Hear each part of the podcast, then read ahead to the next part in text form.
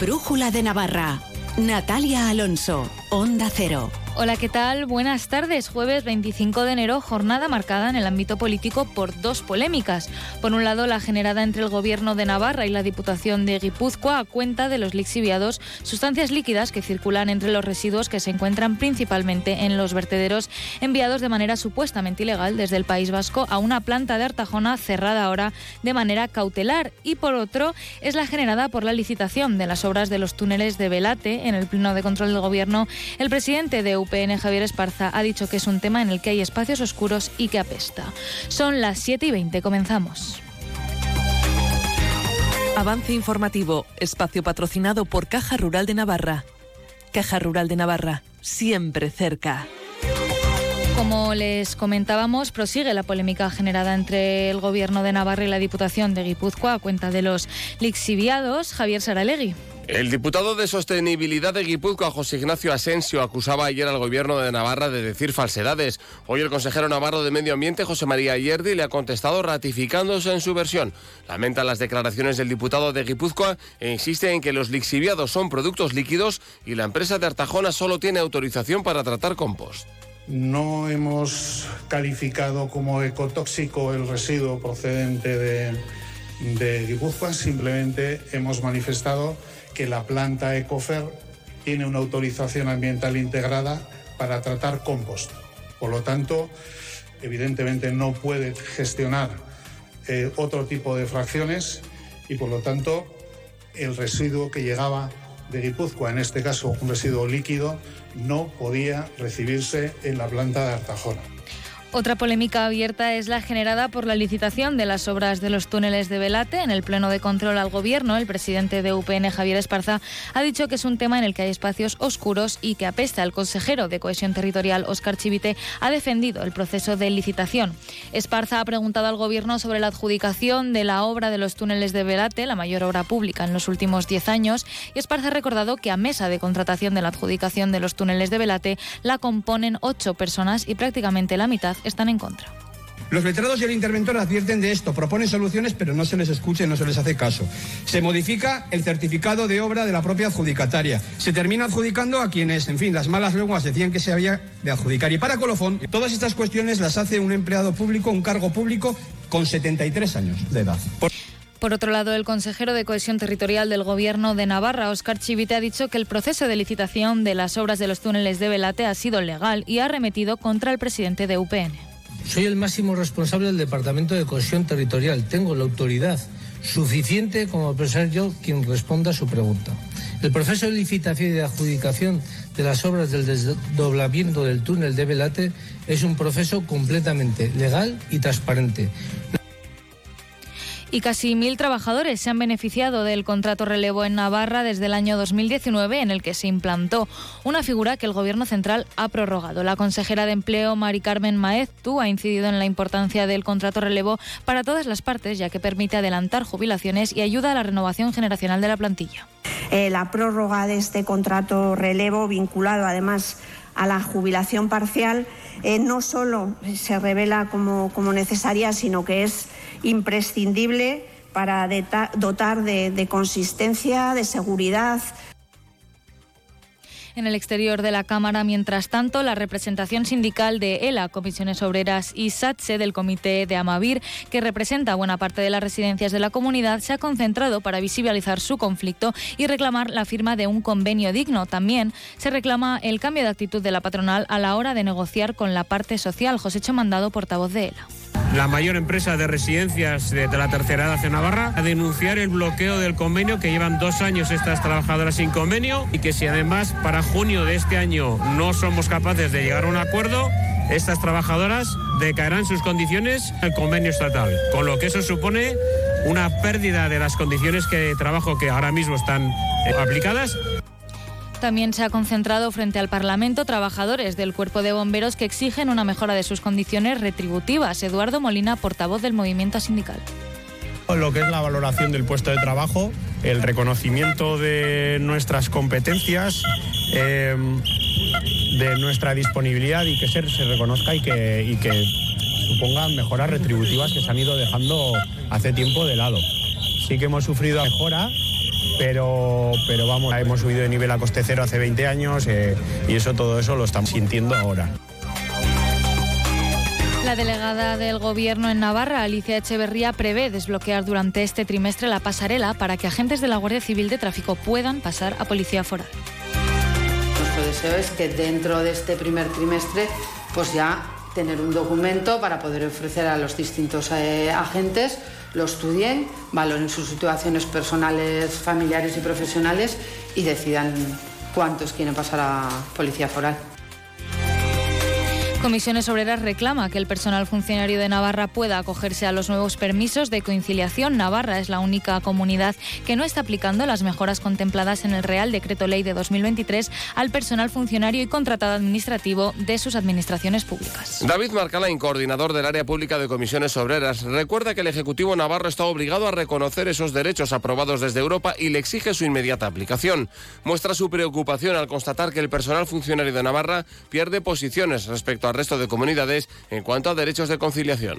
El Gobierno de tiene capacidad, es cuestión de voluntad política para aplicar los nuevos permisos desde ya. Estamos de acuerdo en alcanzar un nuevo acuerdo del nuevo estatuto, queremos que hay que actualizarlo, pero no entendemos que se tenga que retrasar tanto tiempo la aplicación inmediata de estos nuevos permisos. Para comisiones obreras son importantes Actualmente se está negociando un nuevo estatuto para el personal que está al servicio de la administración pública. Según Marcalain, el sindicato no entiende por qué el gobierno de Navarra continúa demorando la transposición de estos permisos. Eh, se ciña que estamos en una fase de negociación del estatuto de personal público y que cuando se acuerde, pues en ese acuerdo pues también se tratarían los permisos. Entendemos que es un tema que es que ya está legislado, que ya está regulado, que es decir, que es que no hay que hablar ni discutir nada, que es aplicar la ley que se está aplicando en el resto del Estado. En todo caso, el objetivo como es parte del acuerdo de gobierno, es hacerlo dentro de la legislatura.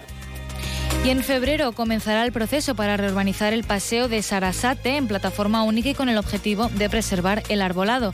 Las obras, que durarán 15 meses y tienen estimadas en 10,4 millones de euros el presupuesto, se iniciarán en enero de 2025 y está previsto que acaben en la primavera de 2026. Las obras se planificarán por fases para facilitar la vida social del entorno y se tendrá especial cuidado con San Fermines y las Navidades de 2025, lo explica el alcalde Joseba Sirón.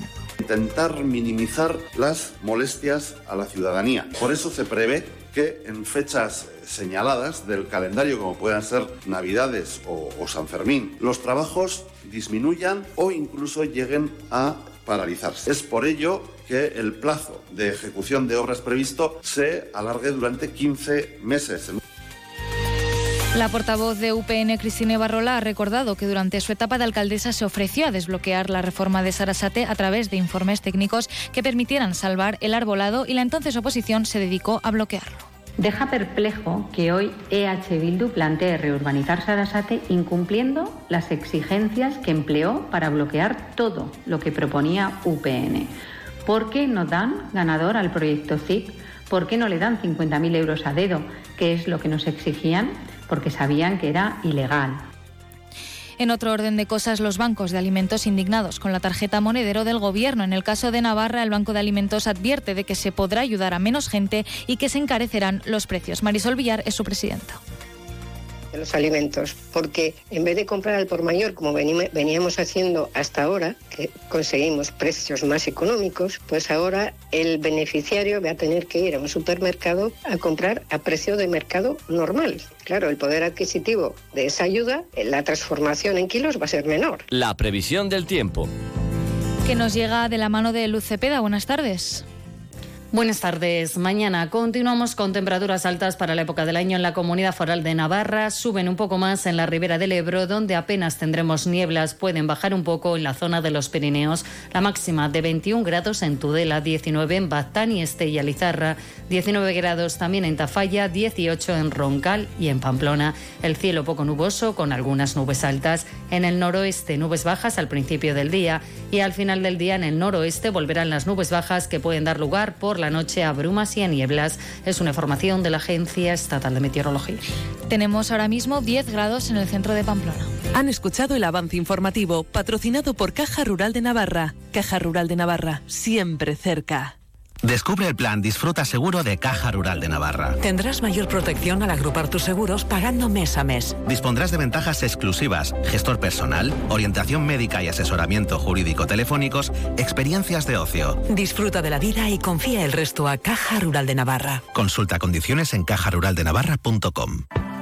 Fin de semana repleto de diseño en Pamplona. ¿Dónde? En Crea Navarra, Arte Digital y Tecnología. El sábado 3 de febrero, jornada de puertas abiertas en Crea Navarra, con talleres y sesiones informativas para las carreras oficiales en diseño gráfico, moda, interiores, animación 3D y diseño y creación en videojuegos. No te quedes sin tu plaza. Apúntate en la web www.creanavarra.es.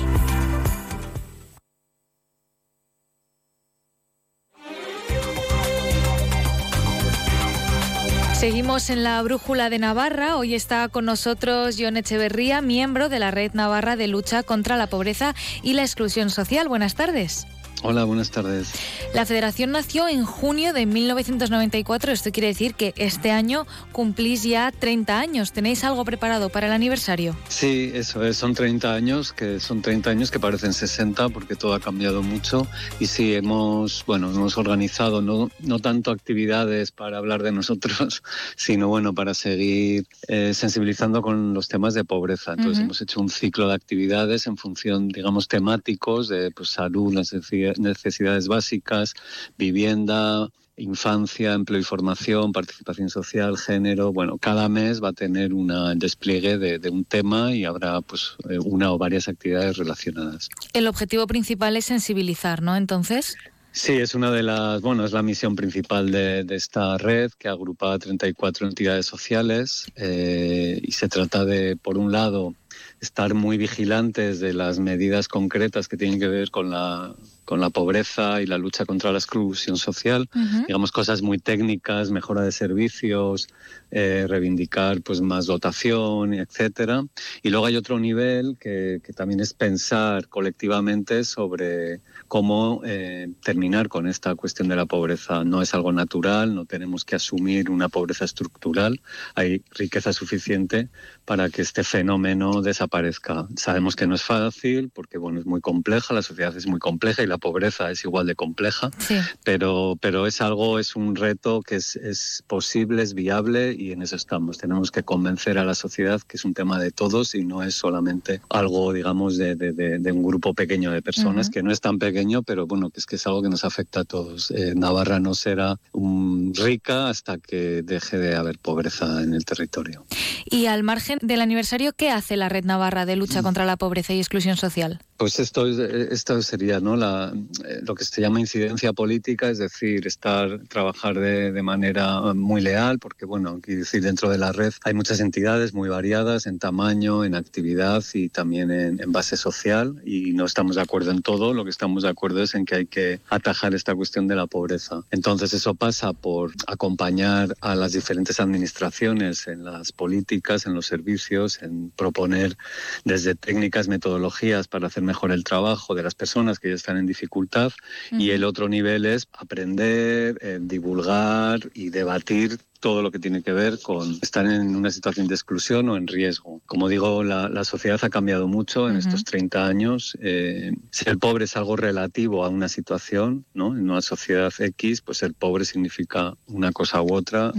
El contexto ha cambiado y entonces tenemos que, hacer propuestas, eh, debatir y convencer no solamente a los políticos, a los técnicos y a la sociedad en general de que esta lucha es clave para todo el mundo. Todos nosotros, cualquiera de nosotros, mm, pasado mañana puede estar en una situación similar. Entonces es algo que tiene que ver con la democracia y con la justicia, pero también con la propia protección ¿no? de, todas las personas. Claro.